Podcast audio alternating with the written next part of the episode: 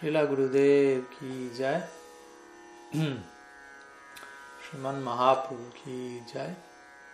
श्री हरिनाम संकीर्तन की जय। गौर भक्त वृंद की जय।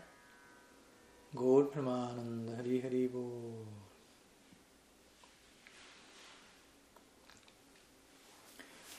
Pranam, buenos días desde Alachua, Estados Unidos. Esperando que se encuentren muy bien por donde quiera que, cada cual se halle.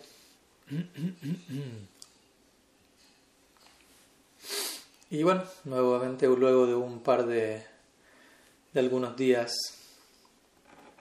o de dos semanas más bien de no habernos podido encontrar debido a algunos viajes, estamos retomando nuestro ciclo de Isagosti, nuestro ciclo semanal, preguntas, respuestas, por lo que desde ya están más que invitados a compartir cualquier, cualquier tópico, cualquier consulta que tengan para poder compartir el día de hoy. Hay algunas que quedaron pendientes de, la, del encuentro previo, por lo que voy a comenzar con algunas de ellas, como lo habíamos, como lo suelo hacer. Y, y desde ya si, si hay más preguntas, veo algunas que, que han sido enviadas, ahora vamos a estar compartiéndolas. Te voy a comenzar con una pregunta que fue enviada desde Colombia la semana pasada. Básicamente la pregunta está allí. Dice, ¿qué pasa cuando pierdes la fe en la institución, pero no en Krishna? ¿Está mal? Es un error perder la fe en la institución, pero no en Krishna.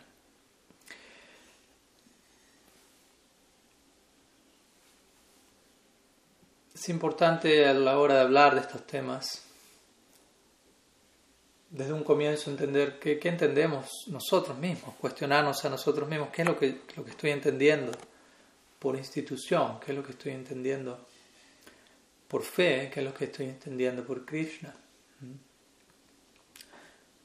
Personalmente gusto de, de, de, de pensar en, en términos de cuando nosotros nos acercamos, en este caso en particular, a, a la conciencia de Krishna y eventualmente decidimos comprometernos en una dirección en particular, ese compromiso no es institucional en esencia, sino que nos comprometemos con, de manera personalista con alguien. Comprometernos con una institución si, esa es la consideración central, de alguna u otra forma eso es una promoción de Mayavad, es una promoción de impersonalismo. Me comprometo con una institución por encima de comprometerme con una persona. Entonces, si nosotros mismos entendimos las cosas de esa manera, nosotros mismos somos quienes malinterpretamos qué significa unirse, participar, ser miembros de la conciencia de Krishna. Personalmente me gusta decir que nosotros nos unimos no a una institución, sino que nos unimos a un corazón que está latiendo de una forma en particular, que hace latir nuestro corazón de una forma en particular. Y ese corazón de esa persona en particular, en este caso de un Vaishnava, de ese sadhu, una Vaishnavi, sadhvi, ese corazón que late de una forma en particular, hace latir mi, latir mi corazón de una forma en particular. Y ese corazón está, de alguna manera, se encuentra en el marco de una institución en particular y eventualmente yo termino eh, uniéndome, si se quiere, a esa institución en particular, no por la institución en sí, sino por ese corazón que está latiendo de esa forma en particular, en esa institución en particular. Pero la consideración central es me estoy uniendo a un corazón que hace latir mi corazón de manera única. Secundariamente termino uniéndome a una institución. Entonces, siempre es importante mantener en claro eso, desde dónde nosotros estamos, cuestionarnos sanamente desde dónde nosotros estamos haciendo lo que estamos haciendo. ¿Mm? Participar en la conciencia de Krishna tiene poco y nada que ver con, con, una, con una dinámica social, aunque obviamente ciertas personas terminan uniéndose al movimiento desde ese lugar, desde un lugar de más, que nada de necesidad personal relativa, de querer tener una contención social, un grupo, de no sentirse solos o de derivar ciertos beneficios en términos vocacionales, ocupacionales, financieros, incluso en términos de posición, seguidores, popularidad, etc. O incluso algunos de ellos no, no se unen al movimiento originalmente con esa intención, pero eventualmente en el camino terminan desarrollando esas motivaciones. Todo puede pasar. Entonces, movimiento de conciencia de Krishna, cuando utilizamos este tipo de expresiones, debemos tener bien en claro qué significan cada una de esas palabras para nosotros.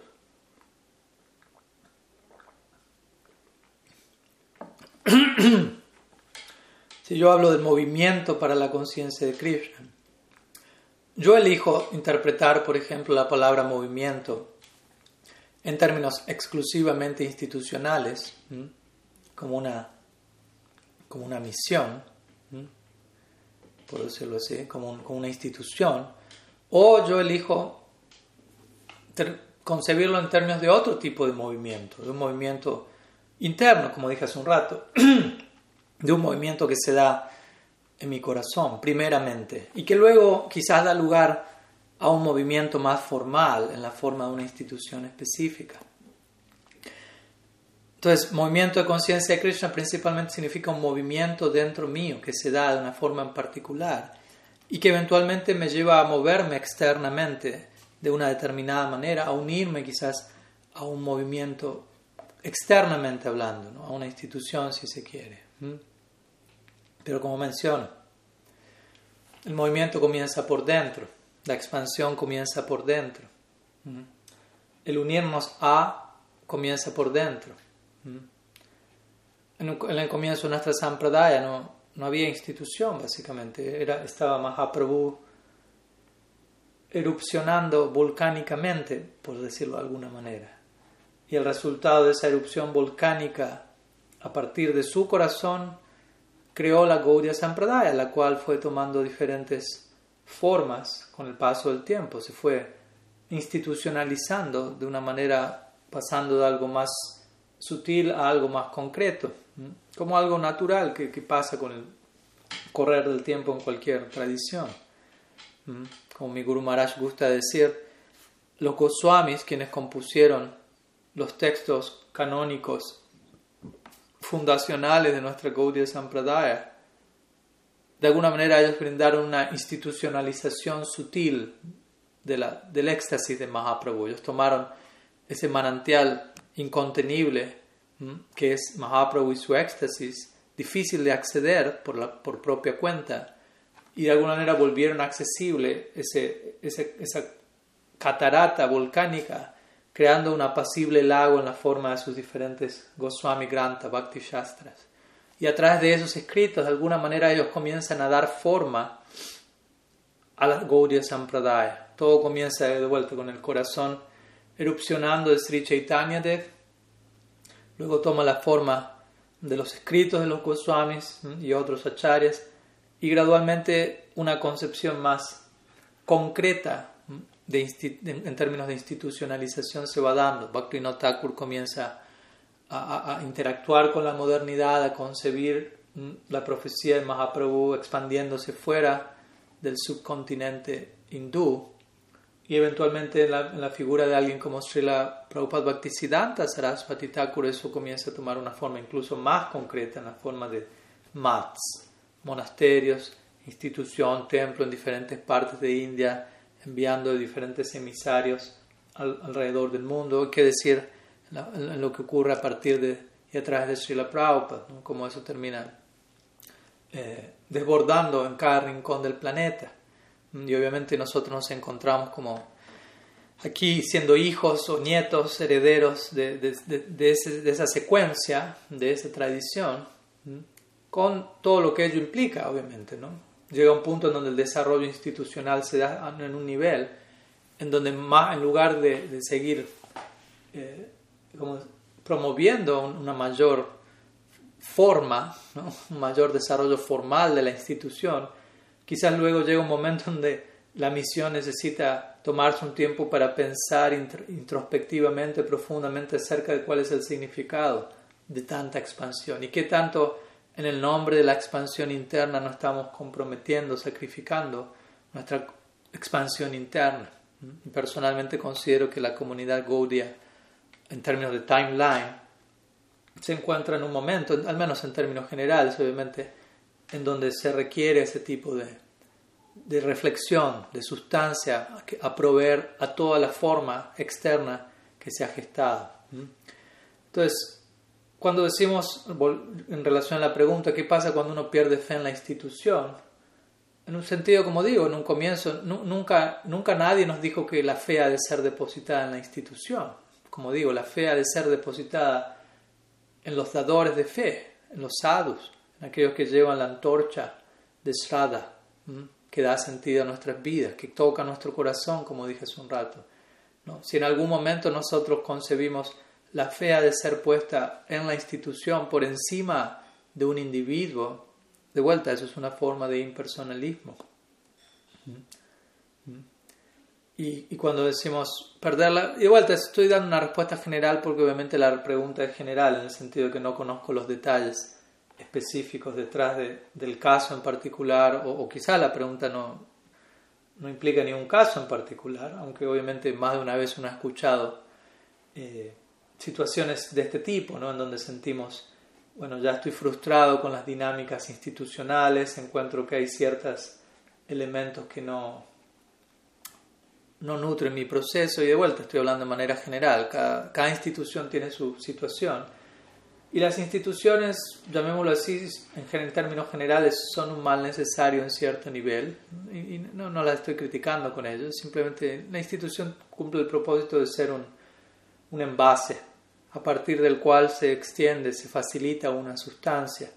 Entonces, en la medida en que el envase esté cumpliendo esa función, es bienvenido y es favorable. En la medida en que eso ya no ocurre, bueno, quizás tengamos que replantearnos eh, el propósito del envase y, y, no terminar dándole más importancia al envase que a la sustancia, no terminar mezclando principios fundacionales y detalles, no terminar confundiendo forma y sustancia, no terminar absolutizando lo relativo, relativizando lo absoluto. Todo ello puede ocurrir y ha ocurrido y va a seguir ocurriendo porque es parte del síntoma de, de alguien que no es aún un Saragrahi Vaishnava en las palabras de Thakur Bhaktivinoda, un practicante, un buscador de esencia. Y, y, les puedo asegurar, eso toma muchas formas, diferentes formas continuamente estos últimos días me, me, han tocado algunas interesantes experiencias a ese respecto, en donde en muchas ocasiones incluso la siddhanta de nuestra sampradaya termina siendo puesta en un segundo plano y, en donde se, terminan, se le termina dando prioridad a, a consideraciones de orden político, diría yo, de orden administrativo, en donde los kshatriyas, por decirlo de alguna manera, terminan diciendo a los brahmanas qué decir y cómo pensar. O quizás no cómo pensar, pero qué decir públicamente. Y obviamente sabemos que eso no debería ocurrir así, sino a la inversa. Los brahmanas deben ser, y por decirlo así, libres pensadores en el marco de la revelación del Shastra y desde esa independencia y capacidad, obviamente, e integridad intelectual, tales personalidades son las que van a guiar a los que están guiando el resto de la sociedad. Pero muchas veces este tipo de principios se terminan siendo comprometidos, se invierten los roles y comienzan a infiltrarse en diferentes medidas, niveles de, de corrupción. Que de vuelta, eso no habla de dónde está cada individuo, incluso dentro de esa misión en particular, la que fuere Puede haber un individuo que es completamente íntegro y sincero y está tratando de hacer su aporte desde esa situación en particular, pero ciertos elementos de la misión en la que él o ella está no son los más sustanciales y no necesariamente significa que el individuo ha de ser puesto en la misma bolsa. De vuelta, hay casos y detalles y dinámicas muy, muy únicas y específicas que debemos siempre ser muy precavidos y tomarnos el tiempo para considerar todo esto en detalle, para no precipitarnos y, e incurrir en prejuicio, en críticas superficiales y en tratar muchas veces de justificar a través de esa crítica superficial nuestra propia superficialidad. Si yo estoy criticando algo o alguien de manera superficial o precipitada, probablemente, muy probablemente, eso está hablando de mi, propia superficialidad en muchos otros aspectos que no deseo reconocer, que no deseo abordar, que no deseo modificar y por lo tanto eh, lo, lo, vuelco, lo dirijo hacia afuera. O alguien viene a cortar el pasto por aquí cerca, así que si escuchan una especie de tambura distorsionada de fondo, significa que, están cortando el pasto a unos pocos metros. Entonces, de vuelta, ¿no? uno tiene que plantearse a qué, me refiero con perder fe en la institución. Y siempre, si la hermanas diría, siempre va a haber algún defecto en una institución, porque una institución no es algo trascendental.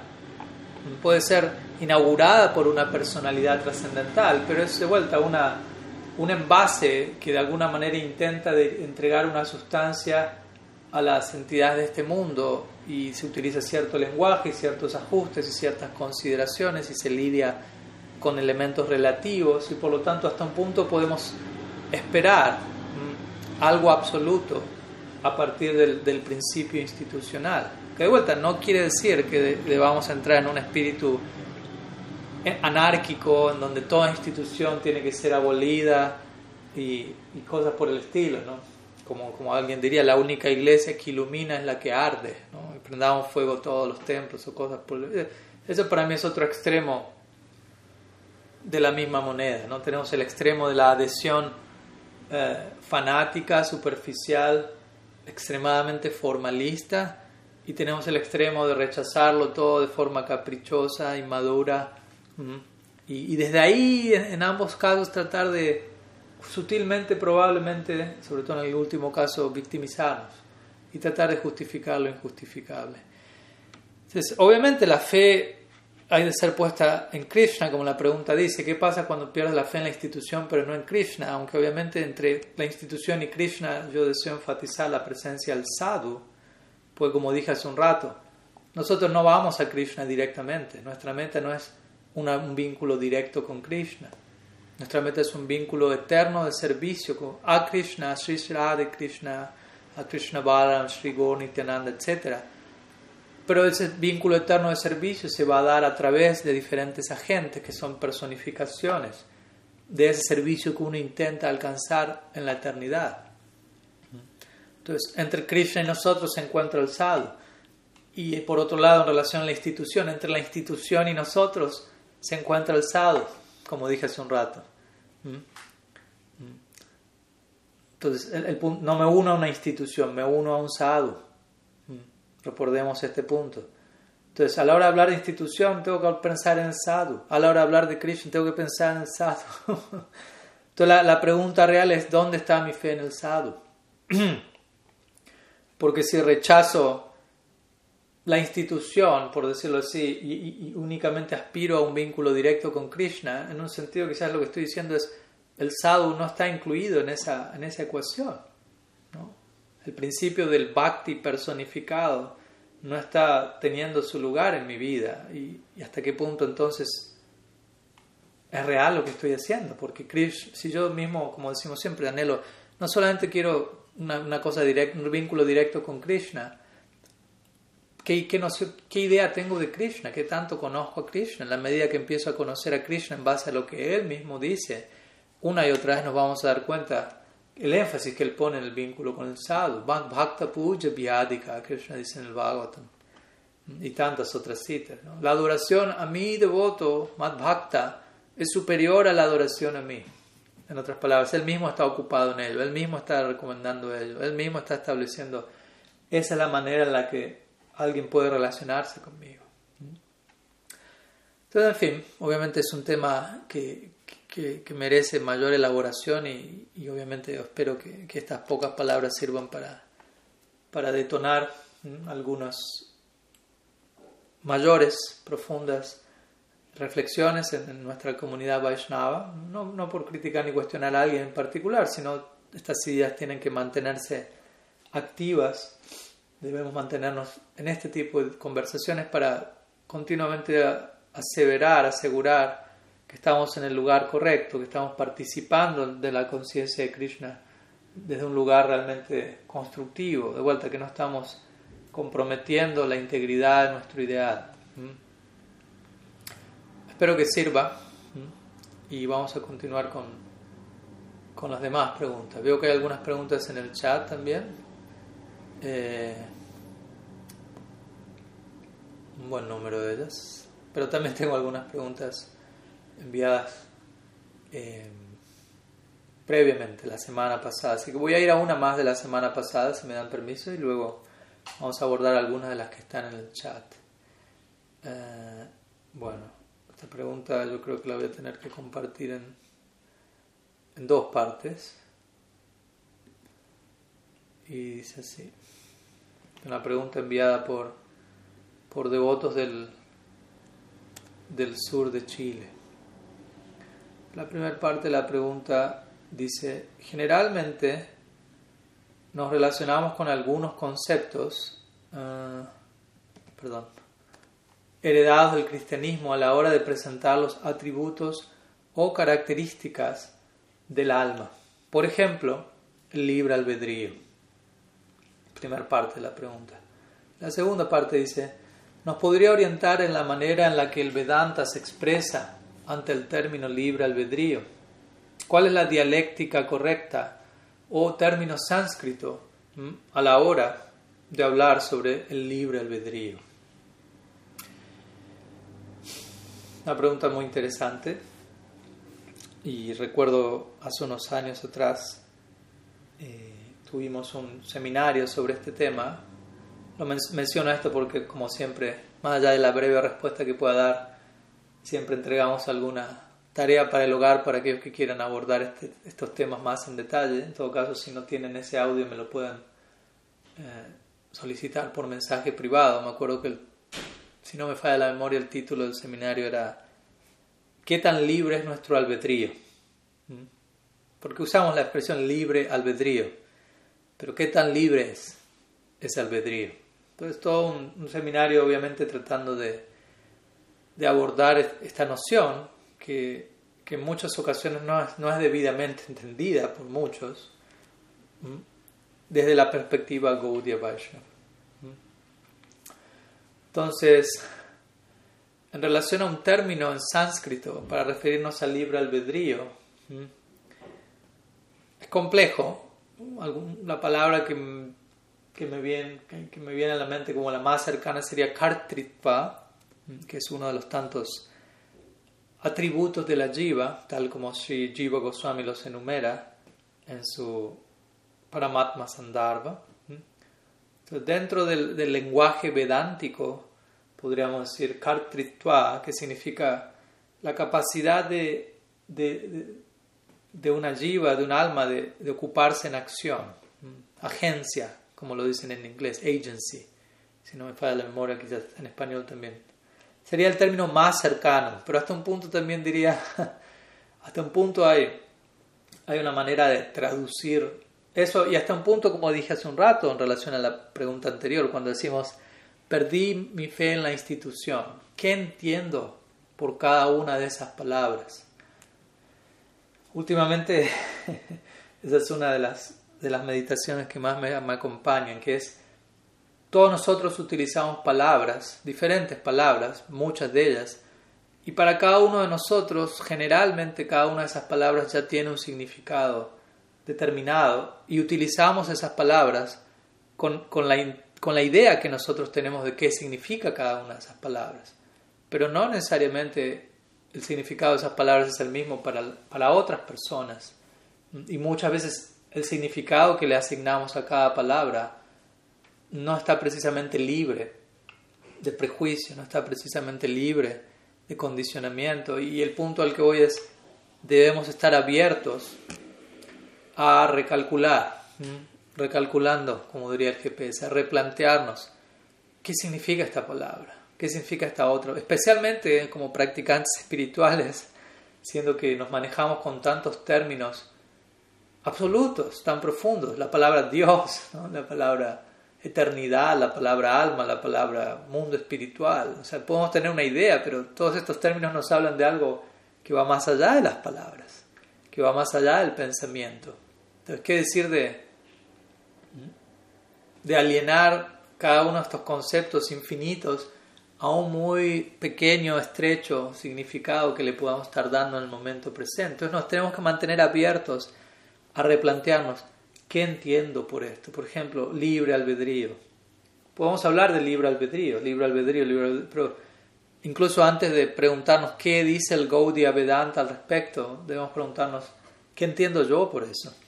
Y obviamente la pregunta presentaba esta idea en el comienzo mencionando, nosotros nos manejamos muchas veces con conceptos heredados del cristianismo, dijo la pregunta, ¿no? incluso inconscientemente, o cristianismo o lo que fuere diferentes influencias a nivel social, religioso, que nos llevan a filtrar la realidad de una manera en particular. Entonces, la definición, la semántica que rodea a la, expresión libre albedrío generalmente está muy cargada históricamente hablando. Está muy cargada de diferentes implicancias, de diferentes presuposiciones en, relación a diferentes conceptos, nociones, influencias que a nivel histórico han, se han ido incorporando en el término, tal como llega a nosotros en esta vida, por decirlo así. Entonces, especialmente si hablamos de Oriente-Occidente, entonces en lo que es la filosofía, la teología occidental, obviamente hay conceptos como libre albedrío, no, no necesariamente hablando incluso de, de, la tradición religiosa occidental más prominente, el cristianismo, sino incluso a nivel, no necesariamente religioso, sino secular, ¿no? a nivel filosófico, etc. Se utiliza el término libre albedrío, pero se lo, se lo entiende, se lo analiza en, un, en un escenario en particular. Entonces, digo todo esto ¿por porque considerando todo esto, probablemente no encontremos un sinónimo preciso dentro de lo que es una cultura y un escenario tan diferente como lo es la cultura védica, llamémoslo así, con lo que ellos, sea lo que sea que eso signifique. Eso también es otro tema aparte. ¿Qué es cultura védica? ¿Qué entiende cada uno por ello? Entonces, más que hablar de quizás de sinónimos, sinónimo sánscrito del libre albedrío, podemos hablar de un equivalente funcional a este término en lo que es la India. Un equivalente funcional no es un sinónimo en sí, sino que es un concepto o a veces una institución que es, que es visto como algo que está ejecutando la misma función. Que, por ejemplo, en este caso el concepto del libre albedrío cuál es la función que el concepto del libre albedrío se supone que ejerce en la cultura occidental. ¿Mm? Y obviamente al respecto de esto, al hablar de todo esto, y perdón si, si el tema puede ser un tanto complejo, pero lo es, entonces tratar de hablar de algo complejo requiere cierto, cierto nivel de complejidad. Eh, hay varias preguntas en relación a ello que nos podemos hacer, ¿no? ¿Cómo es que el proceso de, individualidad o de agencia lleva a una acción. Eh, alrededor del concepto de libre albedrío hay, nociones como responsabilidad moral eh, versus determinismo, lo cual es una noción que, como se imaginarán, es, es bastante prevalente hoy en día en Occidente. La idea de, que todo ya está dado, determinado, no hay, o sea, la ciencia secular presente, actual, en su mayoría tiene este tipo de noción, incluso la de la filosofía. ¿no? Mm. Determinismo que significa no hay libre albedrío, básicamente. No somos, en un sentido, individuos con voluntad propia, sino que simplemente somos... Obviamente ellos no van a hablar ni siquiera en términos de alma espiritual, sino en términos de un conjunto de átomos combinados de una manera específica lo cual da lugar a ciertas ah, dinámicas, que es lo que llamamos emoción, pensamiento, sentimiento, experiencia. Mm. Hay, hay todo, un, todo un mundo de, discusiones al respecto, de conversaciones muy, muy importantes sobre este tema y obviamente un Gaudiya Vaishnav tiene todo, todo un aporte que dar al respecto. ¿no? ¿Cuál es la experiencia psicológica de, la libertad? También podemos preguntarnos cuál es la noción de otro punto importante en relación al libre albedrío. Estoy tirando estas ideas en general, cada una de ellas requiere una charla separada mínimo. El principio de, individual, de libertad individual y, el principio de omnipotencia en Dios. Cómo esto se, se, juega, cómo esto se, si Dios es omnipotente, omni, tantas cosas, omnisciente, omnipresente, omnipotente en este caso, ¿qué lugar queda para nosotros? como individuos, qué lugar existe un lugar para el libre albedrío, etc. Entonces la pregunta, eh, es un poco más bien una introducción a la pregunta, y la pregunta principalmente se centra en cuál es la, la manera en la que el Vedanta se expresa ante el término libre albedrío. Y también yo a este respecto necesito aclarar, una cosa es preguntar cómo el Vedanta se expresa ante el libre albedrío, otra cosa es preguntar cómo el Gaudiya Vedanta se expresa en el libro albedrío. Es importante que nos acostumbremos a, a, la hora de hablar de Vedanta, no estamos simplemente presentando una, una única eh, perspectiva de las cosas. Sankaracharya también presenta Vedanta, pero su Vedanta es concebido como Advaita Vedanta. Y como vamos a ver, su perspectiva del libro albedrío es, es bastante considerablemente opuesta a la del Gaudiya Vedanta. Entonces, a la hora de decir Vedanta, de todas maneras no estamos siendo específicos. ¿Qué, qué, qué tipo de Vedanta? Vishista Dvaita, Dvaita, Dvaita, Dvaita Vedanta, todas las diferentes Vaishnava Sampradayas entregan un, una lectura particular del Vedanta. Obviamente el Vedanta está allí, Vedanta Sutra compuesto por Vyasa, pero diferentes escuelas van a, a interpretar el Vedanta Sutra de diferente forma y sobre esa base establecer los principios filosóficos que hacen a su escuela de pensamiento en particular, a, su Sampradaya. De hecho, uno de los tres, las tres obras centrales que clásicamente se han de considerar para uno formar una Sampradaya es el Vedanta Sutra. Los Upanishads centrales, los diez principales, el Bhagavad Gita y el Vedanta Sutra. Estos tres pramanas o evidencias escriturales se conocen como Prasthana Trayi entonces, si alguien desea fundar una sampradaya, lo comento en caso de que estén pensando algo de eso, uno debe presentar su propio comentario al Vedanta, entregando la perspectiva única, específica de esa escuela de pensamiento. Ahora nosotros como Gaudiya Vaishnavas hablamos en términos de Gaudiya Vedanta, lo cual nos habla de nuestro abordaje único hacia el Vedanta, que interesantemente se centra no en el Vedanta, sino en el Srimad Bhagavatam, como la explicación natural del Vedanta. Ese es el punto que se establece una y otra vez, que Srila Jiva Goswami especialmente establece en su Tattva Sandarbha, Artayam Brahma Sutranam. Esto mismo es dicho en, el Shastra, en Garuda Purana. El Srimad Bhagavatam es el comentario natural del Brahma Sutra, es otro nombre para el Vedanta Sutra. Entonces, interesantemente, Srila Jiva Goswami entrega esta perspectiva, si se quiere, revolucionaria para la época, que es a la hora de establecer la Gaudiya Sampradaya, él no está recurriendo a estos textos clásicos que uno debe interpretar para tener una Sampradaya, un Prasthana Trai, Vedanta, Gita y Upanishad, sino que él presenta el caso de Srimad Bhagavatam. Es la conclusión natural del Gita, es la esencia de todos los Upanishads. Sarva Vedanta Saramika, muchas declaraciones en, mi, en, mi, libro, prácticamente comienzo la, mi libro estableciendo este punto y, es el comentario natural del Vedanta. Por lo tanto, la crema, por decirlo así, de estas tres escrituras tan importantes, tan conocidas, eh, se encuentra en el Srimad Bhagavatam. Entonces, Gaudiya Vedanta se basa en el Srimad Bhagavatam.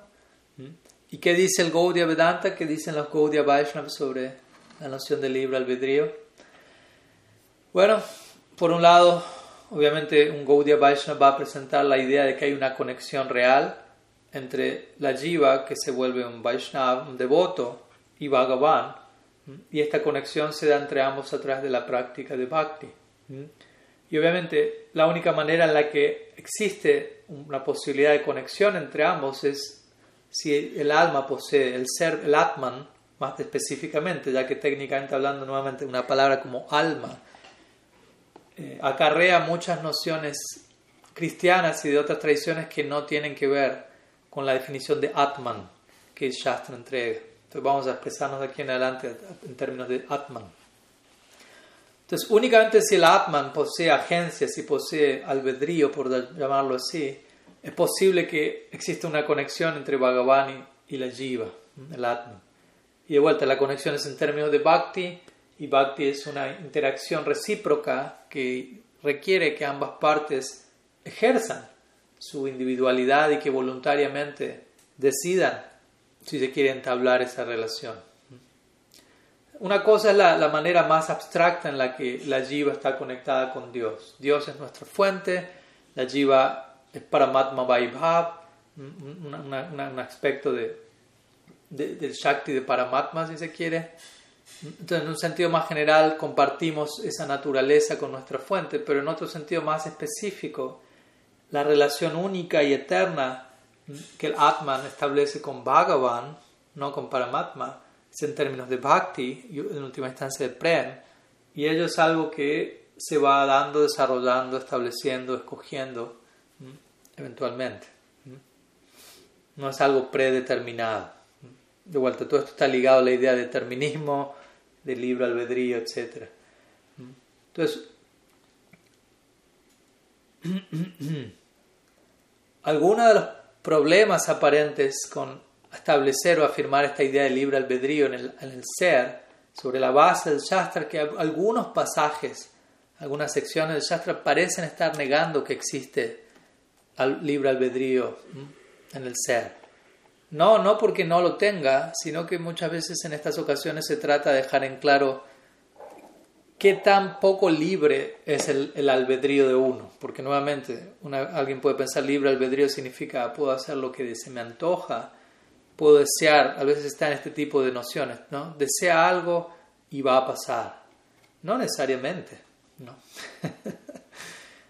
no Obviamente una cosa es que un Vaishnava sincero esté anhelando algo en relación a Bhakti, y obviamente Krishna se encarga de satisfacer eso, pero si en el mundo material una persona desea lo que fuese, algo, no necesariamente está destinado a que eso pase por, por el karma y por demás leyes. Esa persona no necesariamente porque desee ser millonario va a volverse millonario, etc. Entonces, tenemos que, manejar este tipo de nociones sin sentimentalismo y, y siendo realistas y en base a lo que el Shastra dice.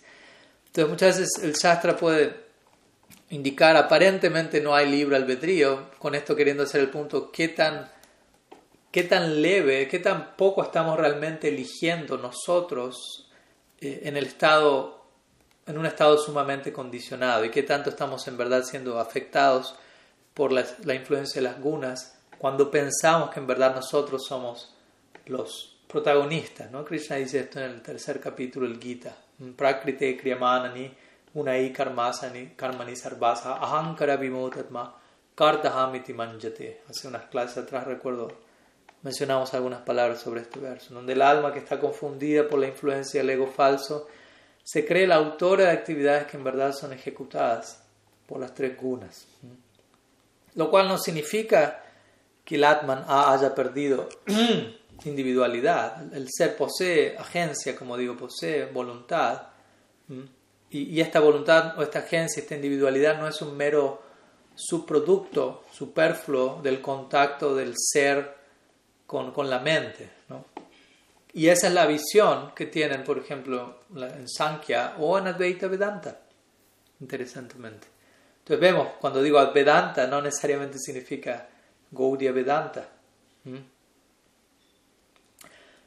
Otro punto importante a este respecto, ya llegando a la conclusión de mi respuesta, es que similarmente a lo que Nyaya, en la escuela de Nyaya mencionan, sin poseer un cuerpo de algún tipo, sea un cuerpo físico como el que poseemos, un cuerpo espiritual, el ser no es capaz de expresar su potencialidad latente de agencia, de cognición, de voluntad, etc. Se requiere de un cuerpo para que la expresión de todos esos valores, atributos intrínsecos pueda tomar forma. Por otro lado, Gaudiya Vedanta está de acuerdo con Sankhya en este caso, en relación a que el ser es ontológicamente diferente de Prakriti, de la materia. Pertenecen a dos categorías de existencia completamente diferentes. Por otro lado, los Gaudiyas difieren de escuelas como Sankhya y Nyaya en relación a que de acuerdo a nuestra perspectiva, luego de la liberación, luego de trascender la influencia de Maya Shakti, obviamente nosotros decimos va a existir un, cuerpo perfeccionado, si se quiere, un cuerpo real, permanente, un cuerpo espiritual, Siddha Rupa, Siddha Deha, lo cual, como vemos en otras escuelas, no, no, es, no es una idea que se maneja. Pero para nosotros existe esa idea, un cuerpo que existe eternamente en el mundo espiritual a través del cual el ser se va a expresar y va a expresar libre albedrío en todo el sentido de la palabra.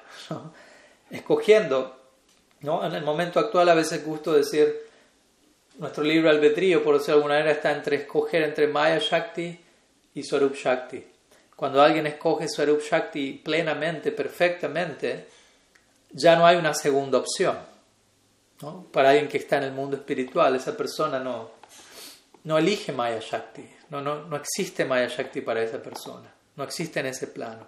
Entonces uno podría decir, bueno, entonces esa persona ya no tiene libre albedrío porque no tiene otra opción que elegir más que Swarup Shakti. No, esa persona ahora posee más libre albedrío, su, albedrío es más libre que nunca porque habiendo elegido exclusivamente Swarup Shakti, dentro de la elección de Swarup Shakti existe multiplicidad de posibles elecciones dentro del marco de Swarup Shakti. Así como uno puede elegir exclusivamente Maya Shakti, y dentro de la elección de Maya Shakti hay tantas subelecciones, obviamente todas ellas no muy profundas ni, ni, promoviendo expansión de la conciencia, pero si eso ocurre así en el marco de, de Maya Shakti, cuánto más esto se aplica a alguien que ha elegido plenamente Bhakti, que ha elegido plenamente Swarup Shakti. Entonces, de vuelta, el ser individual posee un potencial inherente para actuar, para conocer, para experimentar, pero este potencial únicamente termina quedando actualizado, por decirlo así, a través de un cuerpo, sea material o espiritual, y en la perfección del caso se da en la forma de un, de un cuerpo espiritual, a través del cual podemos expresar, si se quiere, la plenitud de nuestro libre albedrío. Entonces, ya para concluir, para, antes de pasar a la próxima pregunta, resumiendo, en un sentido podríamos decir que, que la visión Gaudiya Vaishnava, podríamos decir que hay cuatro estados posibles de agencia o de expresión de este albedrío. Uno es la agencia que sea en el estado corporificado, en donde el ser actúa bajo la influencia de Maya, como estuvimos mencionando. Allí el albedrío se expresa a través de un cuerpo, de una mente material, como lo llaman en inglés, body-mind complex de un complejo mente-cuerpo, el cual de alguna manera está siendo supervisado por Paramatma en este caso. Paramatma es el aspecto del absoluto que rige sobre Maya Shakti y Tatasta Shakti. Esa sería una primera opción. La segunda opción, nuestro albedrío se da en el estado corporificado, este, poseyendo un cuerpo material, cuando el ser está actuando en el servicio de Dios. Podríamos relacionar esto a la experiencia del sadhaka, el ejemplo previo sería en relación a una bajada jiva.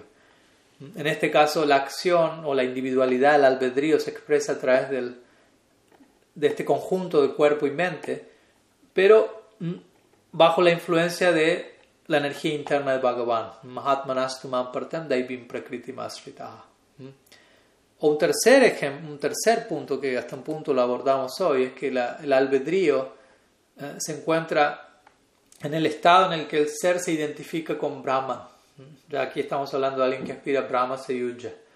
Allí el albedrío, que es parte de la constitución del ser, permanece, pero como un potencial no utilizado, ya que como sabemos en la experiencia del Brahman, eh, no, hay no hay una experiencia, técnicamente no hay una experiencia, no, ni siquiera podemos hablar de experiencia Brahman, ya que la experiencia es la jiva abandona su así llamada, su sentido de individualidad y se experimenta a sí mismo como Brahman. Pero obviamente si todo es Brahman, no hay nadie que esté experimentando Brahman, porque si yo hablo de alguien experimentando Brahman, estoy hablando de alguien más separado de Brahman. Y Brahma Sayuda significa solo Brahman. Entonces el libre albedrío, el potencial de, una jiva de experimentarse como individuo, permanece en ese atma que se fundió con Brahma, por decirlo así, pero como un potencial no, no utilizado.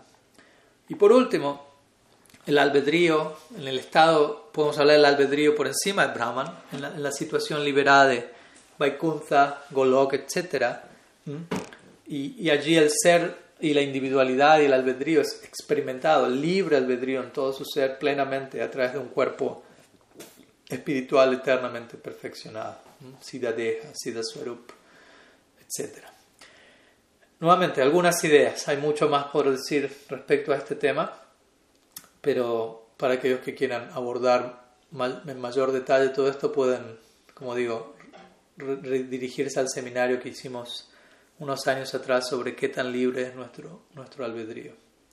Así que vamos a dejar aquí con esta pregunta y voy a pasar a algunas de las preguntas que hay en el chat y estoy viendo que hay varias, por lo que lamentablemente no voy anticipando que no creo que vaya a poderlas eh, abordar todas, ya que también tengo algunos otros compromisos aquí, pero vamos a tratar de, abordar algunas de ellas. Ah, ahí voy a la primera pregunta enviada. Dice, ok, Janas Armadas, ex Shivesh, ok, felicitaciones Jivesh por,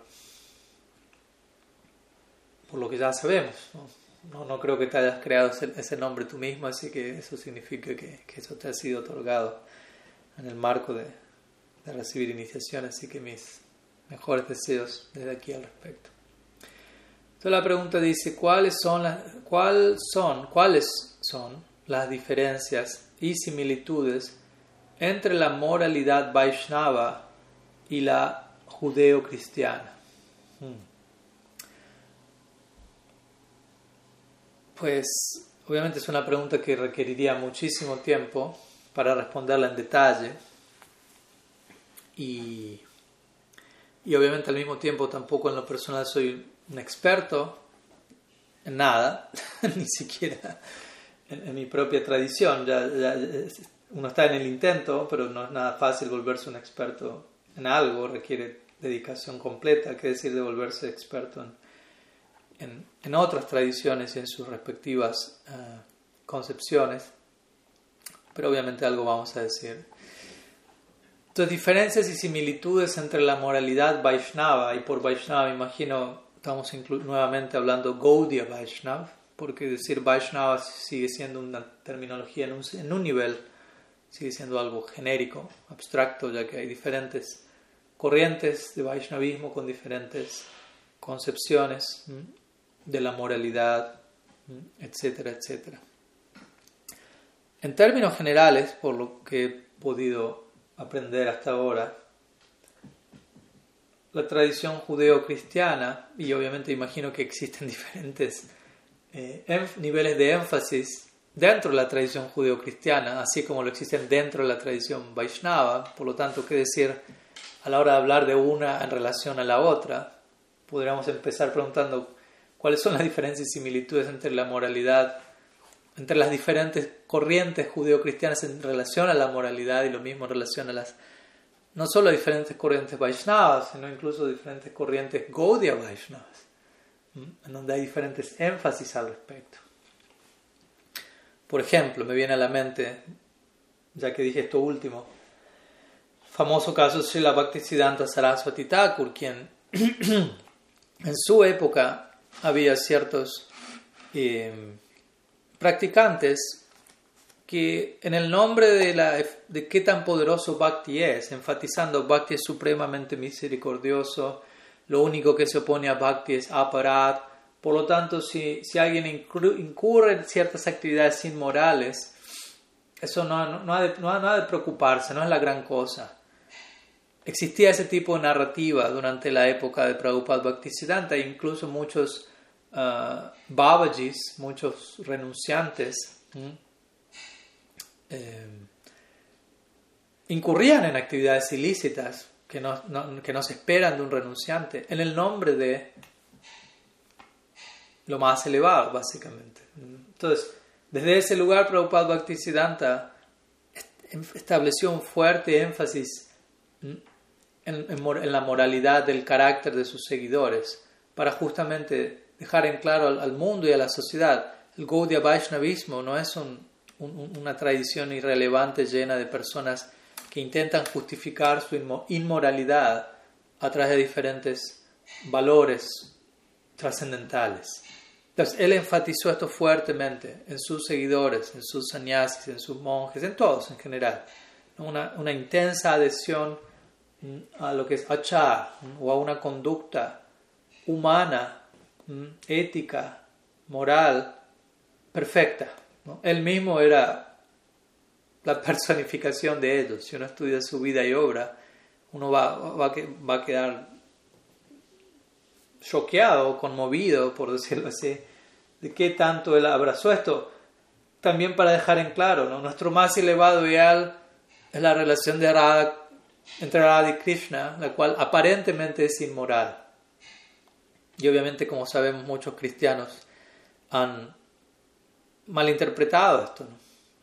¿Por qué? Porque en el cristianismo encontramos un fuerte énfasis en la moralidad, incluso en muchas ramas el mayor énfasis es en, en ello. Moralidad incluso por encima de, de una experiencia mística, por decirlo de alguna manera, de una trascendencia del ego falso y de ciertos elementos que han de ser eventualmente superados, por decirlo así, o debidamente integrados para situarnos en una verdadera experiencia trascendental. En muchos casos, eh, tradiciones como el cristianismo, y de vuelta estoy hablando en términos generales, porque si uno va al cristianismo también va a encontrar cantidad de ramas místicas en donde sus practicantes eh, obviamente siguen un estándar moral, pero no están tan preocupados con eso como algo tan importante. ¿Mm? Dharma, ¿no? En la cultura védica tenemos Dharma, Artha, Kama, Moksha, como sabemos. Dharma tendría que ver en este caso con moralidad con ser un ser humano civilizado, con civilizar a la bestia, por decirlo así. Mi Guru Maharaj da el ejemplo, Dharma es como poner un animal salvaje en una jaula para domarlo, para civilizarlo, no promoviendo eso obviamente, pero el ejemplo es, queremos que algo o alguien salvaje se vuelva civilizado. Entonces, Dharma significa una serie de códigos de conducta, ciertas maneras de conducirnos en el mundo, en la sociedad, de manera que la bestia del alma condicionada sepa cómo comportarse y no simplemente sea arrastrada por una serie de bajos instintos y de impulsos animalescos. El Bhagavatam se refiere al ser humano como Dvipada Pasho, ¿no? como un animal de dos piernas, refiriéndose a aquellos en forma humana que no están dedicados a la búsqueda de la verdad, Atato Brahma Jignasa. Ese es el primer aforismo del Vedanta, estuvimos hablando del Vedanta hace un rato. Entonces el Vedanta comienza diciendo ahora, atato, ahora significa ahora que usted tiene forma humana y puede leer esto. Brahma Jignasa. Es el propósito de la vida humana, indagar acerca del absoluto. Preguntarse en esa dirección. Si no está haciendo eso, Duipada Pashu. Es un animal de dos piernas. Entonces, el punto es que la moralidad tiene sus límites. La moralidad tiene su, su alcance. No estamos en contra de la moralidad, por, supuesto que no. Se espera que un Vaishnava sea moral, pero eso más bien es concebido como un subproducto secundario, incluso superficial, de su adhesión al bhakti. E interesantemente, obviamente Krishna el Bhagavad Gita comienza instruyendo a Arjuna de cómo comportarse en este mundo de acuerdo a lo que se espera de él en términos de su rol social. ¿no? Él es un kshatriya, por lo tanto se espera que él se comporte, se conduzca de una determinada manera en la batalla que tiene por delante, etcétera, etcétera, y cuáles van a ser los frutos de no obrar de acuerdo al Varna Ashram. Entonces, ese es el comienzo del Gita. Sigue tu Dharma, sé moral. Si no haces eso, va a haber tal y tal reacción, etcétera, infamia, generaciones degradadas, etcétera.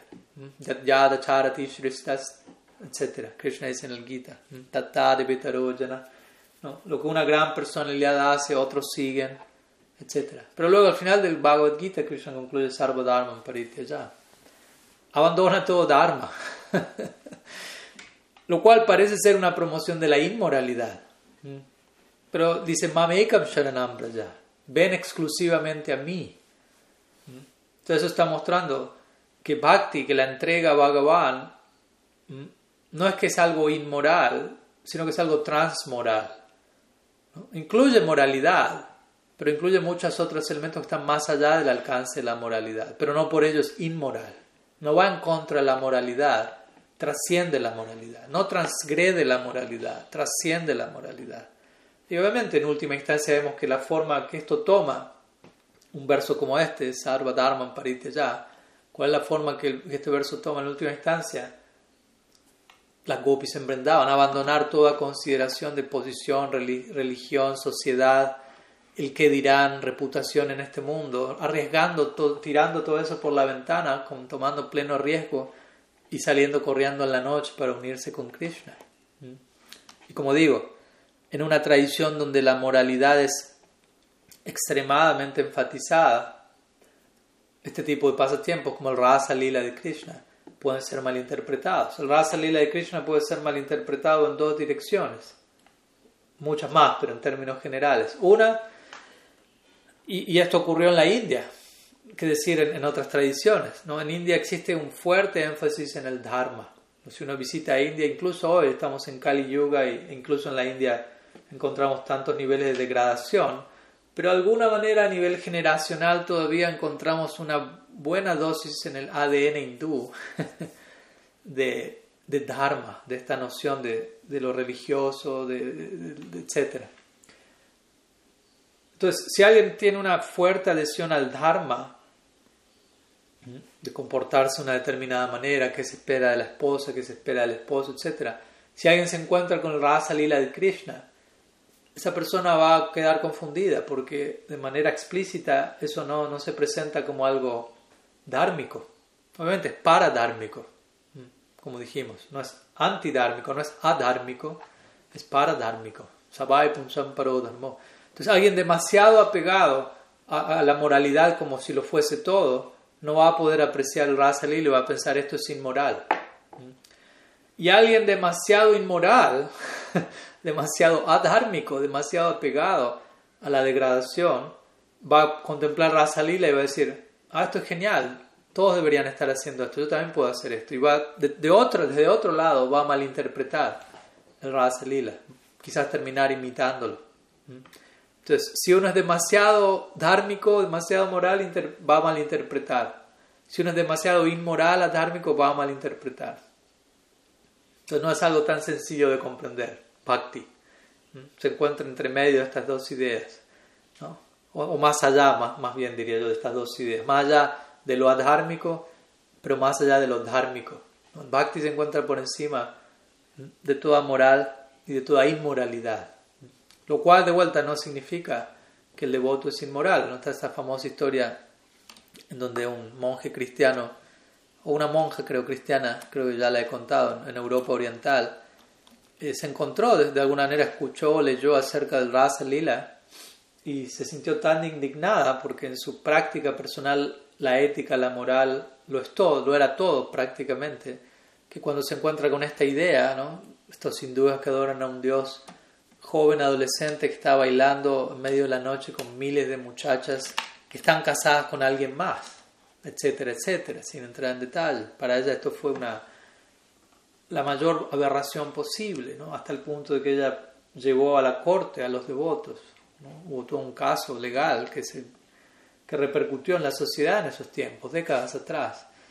Y obviamente ella comenzó su caso presentando todas estas citas que ella encontró que demuestran aparentemente como Krishna es un dios eh, degradado y, se está promoviendo la adoración de este tipo de principios que se oponen tan tremendamente a la idea eh, que muchos en el cristianismo poseen en relación a lo que es pureza o castidad o buena conducta, qué se espera de nosotros, qué se espera de Dios.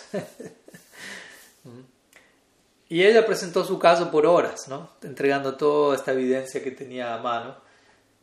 E interesantemente, cuando tocó el turno de que el, el, Gaudiya Vaishnav tenía que defender su posición, después de horas y horas de que la monja habló, él le dijo, él le dijo al juez, yo solamente tengo una sola pregunta que hacer a la monja tengo una pregunta, nada más, no tengo nada más que decir. Todos, todos quedaron sorprendidos. ¿no? Después de horas y horas de exposición, él solamente va a hacer una pregunta y eso es lo único que tiene que decir. Entonces el juez dijo, ok, haz tu pregunta. Entonces le pregunta a la monja, usted tiene un anillo, ¿cierto? ¿Mm? Y ella dijo, sí. Entonces el devoto pregunta, bueno, hay una segunda pregunta luego de esa pregunta en relación a eso. ¿Qué significa ese anillo? Generalmente uno usa en este mundo un anillo cuando se casa con alguien. Entonces el anillo indica compromiso marital con, con otra persona. En el caso de la monja, obviamente una monja es soltera, célibe. ¿Qué significa ese anillo? Entonces ella dijo, este anillo significa estoy casada con Jesucristo. Entonces el devoto dijo, no tengo nada más que preguntar, no tengo nada más que decir. Con esto dando a entender si ella está casada con Jesucristo y todas las monjas están casadas con Jesucristo, Jesucristo es más playboy que Krishna. ¿Cuántas monjas no hay en todo el mundo? Pero obviamente el punto es, no, no vamos a entender ese, esa idea de casamiento en términos inmorales. Vamos a entender el casamiento, habla de un matrimonio del alma, del corazón con el corazón de, en este caso, Jesucristo, en corazón de Krishna. Entonces digo todo esto en relación a nuevamente. El Gaudiya Vaishnavismo presenta como meta última algo que aparentemente no tiene nada que ver con la moralidad. Tiene que ver con algo degradado, pero examinado en detalle nos damos cuenta, no solo esto es moral, esto es supramundano, por encima de la moralidad. Y eso se, establece a través de personalidades como Mahaprabhu, quien él estaba absorto en el lila de Radha Krishna, pero él como sannyasi exhibió un nivel de, de adherencia al código de la vida de renuncia tan estricto, tan moral, que otros sannyasis mayores que él, como mi Guru Maharaj diría, temblaban al contemplar qué tan seriamente, qué tan moral Mahaprabhu era. Pero al mismo tiempo, por encima de qué tan moral él era, qué tan absorto él se encontraba en el lila de Radha Krishna. O alguien como Sukadev Goswami, quien estaba por completo más allá de toda concepción dual en este mundo, más allá de la noción de género, hombre-mujer. Él no veía nada de ello, solamente contemplaba el Atma. Y él se vio supremamente atraído a hablar y a escuchar acerca de los pasatiempos eróticos como amantes de Radha Krishna. Entonces, el punto es, si alguien con ese nivel de pureza y trascendencia se ve atraído a ello, significa que ello no tiene nada que ver con lo que parece ser con lo que nosotros conocemos en este mundo y que se asemeja a ello. Es algo supremamente trascendental. Entonces, en ese sentido, algunas ideas en relación a, cómo nosotros como Gaudiya Vaishnavas, como, como menciono, enfatizamos el carácter moral, si la Prabhupada estableció los cuatro principios regulativos como, como una especie de cimiento moral, sobre el cual, de vuelta, no es algo que va a generar bhakti, el bhakti proviene del bhakti, el bhakti no proviene de puña o de karma o de moralidad. Bhakti proviene del bhakti, pero el punto es que si el bhakti llega a mi vida, naturalmente un devoto se va a comportar más y más moralmente, pero incluso si debido a ciertos samskaras previos adquiridos en el pasado, un devoto sincero por momentos tiene un desliz a nivel moral, uno no ha de concentrarse en eso. Si el devoto sincero está consagrado al bhakti, uno ha de concentrarse en qué tan sinceramente ese voto está consagrado al bhakti y tomar ese desliz moral como algo que, que pasó como, un, como producto de, algún, de alguna samskara previo, pero que está en el proceso de ser trascendido. Krishna dice eso en el, en el Gita. Apichet suduracharo vajanti mamananyabhav sadureva samam tabya samyakpyavyasito hisa. Incluso si mi devoto se ocupa en sudurachar, achar significa buena conducta, durachar significa mala conducta, sudurachar significa muy mala conducta.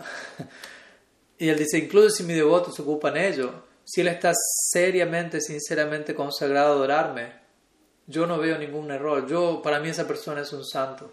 Krishna dice, imagínense. De vuelta, esto no es una idea para abusar, abusarnos de la idea. ¿no? Eso, eso ya pasa a otra categoría. Aquí no estamos promoviendo cometa pecados porque Bhakti es tan poderoso, porque Krishna es tan misericordioso. Si hacemos eso, en verdad eso deja de ser papa, pecado, y pasa a la categoría de aparado, ofensa. La séptima ofensa del santo nombre es cometer actividades pecaminosas confiando en contrarrestarlas mediante el canto del santo nombre. Entonces, no estamos promoviendo ese tipo de, hipocresía, simplemente estamos diciendo si un devoto sincera y honestamente está abocado al bhakti, pero debido a ciertos samskaras previos aún incurre en alguna forma de inmoralidad, Krishna pasa eso por alto. Krishna está contemplando la sinceridad en el propósito y cómo con el paso del tiempo eso desaparece por completo. Y por lo tanto nosotros deberíamos ser cuidadosos de también contemplar a aquellos que incurren en eso con esos mismos ojos, porque nosotros mismos estamos siendo vistos con esos ojos y nosotros mismos quizás podamos tener ese tipo de desliz. Entonces tenemos que, concentrarnos en, en, seguir los principios fundacionales del Bhakti, los cuatro principios regulativos del Bhakti, Sunichena, Sahishnama, Maninama, Nadena, y, gradual, y naturalmente los otros cuatro principios que tienen más que ver con Sattva Guna y una vida humana van a estar allí, van a, van a estar allí. Entonces, desde ese lugar vemos como distintos acharyas han tratado de dejar en claro este principio de moralidad dentro del marco del Gaudiya Vaishnavismo de manera que, que no se malinterprete y no se abuse esta noción en el nombre de lo más elevado.